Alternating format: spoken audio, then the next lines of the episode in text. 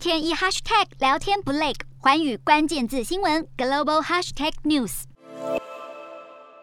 等不及放凉，就忙着把刚出炉的烤饼上架。这种传统的扁面包巴拉迪是埃及人餐桌上必备的主食。而随着乌俄战争延烧，部分价格已经涨了五成，供应也面临危机。埃及是全球最大的小麦进口国，也是俄罗斯的第二大客户。百分之八十的小麦来自俄罗斯和乌克兰，让开罗当局正急着寻找替代来源。另一方面，对于内战延烧七年的也门而言，面包已成奢侈品，也将也门推到了饥荒的边缘。更有公务员表示，大多数人几乎已经买不起基本粮食，而乌俄战争让情况变得更糟了。不过，也有面粉进口商表示，短期之内供应无虞，但是战事带动了民间的担忧，使得需求大增，价格也上涨。大环境局势所逼，小老百姓也只能问天了。而联合国世界粮食计划署表示，乌尔地区提供该机构一半的粮食，战争将会产生巨大的影响。此外，埃及、黎巴嫩、也门等阿拉伯世界国家已经有数百万人口难以生存，更引发担忧，一旦主食陷入短缺，都可能引发中东地区的进一步动荡。